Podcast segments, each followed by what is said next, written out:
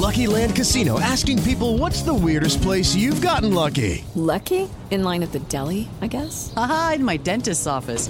More than once, actually. Do I have to say? Yes, you do. In the car before my kids' PTA meeting. Really? Yes. Excuse me, what's the weirdest place you've gotten lucky? I never win and tell. Well, there you have it. You can get lucky anywhere playing at LuckyLandSlots.com. Play for free right now. Are you feeling lucky? No purchase necessary. Void where prohibited by law. 18 plus. Terms and conditions apply. See website for details. Siete en punto, panorama informativo 88.9, información que sirve.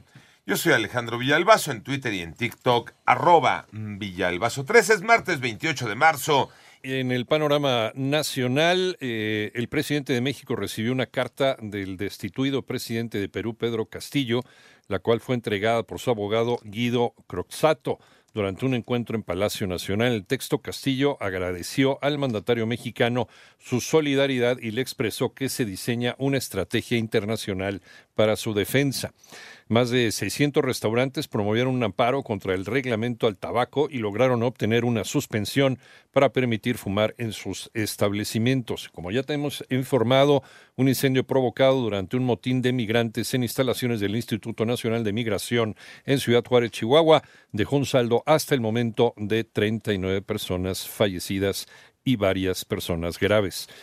Como en Kermés, por sorteo se elegirá a quien eh, ocupe los cargos de consejero en el Instituto Nacional Electoral, René Ponce. Para el coordinador del PRI en la Cámara de Diputados, Rubén Moreira Valdés, la selección de aquellos quienes ocuparán un lugar en el Consejo General del INE, incluida la presidencia, no logrará un consenso en el Pleno de la Cámara Baja, por lo que será la Suprema Corte de Justicia de la Nación la que los definirá a través de un proceso de insaculación. Moreira Valdés dijo que no ve mal el parentesco o cercanía que tienen algunos candidatos finales con funcionarios o figuras públicas. Yo no califico mal por el parentesco o la cercanía. Primero, porque la gente es responsable de lo que hace cada quien. Segundo, porque en la historia hay muchos casos de consejeros casados con figuras públicas. Para 889 Noticias, René Ponce Hernández. Lorenzo Córdoba presidió su última sesión en el Instituto Nacional Electoral. Toño Aranda. El presidente del Instituto Nacional Electoral, Lorenzo Córdoba, se despidió de la Junta General Ejecutiva, órgano interno encargado de las decisiones administrativas del instituto. Lorenzo Córdoba anunció que el Consejo General emitirá un acuerdo para suspender todas las actividades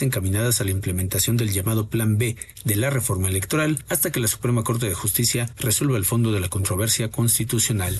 Hoy, desde la Junta General Ejecutiva, mañana para algunos desde otros espacios, sigamos fortaleciendo la institucionalidad democrática que tanto le ha costado construir a la sociedad mexicana y que siempre será necesaria para la paz pública y el desarrollo de nuestro país. Para 88.9 Noticias, Antonio Aranda. Vamos al panorama internacional. Al menos tres niños y tres adultos murieron en una primaria de Nashville, esto es en Tennessee, en los Estados Unidos, tras el ataque de una persona de 28 años, una mujer, que portaba dos rifles de asalto y una pistola. La policía local informó que la agresora fue abatida.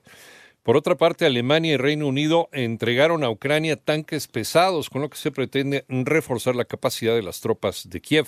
Y al menos 16 personas murieron por un deslizamiento de tierra en Ecuador, en la zona andina, mientras que otras 32 fueron rescatadas en diferentes condiciones de salud, según el reporte del gobernador de Chimborazo, Iván Vinuesa.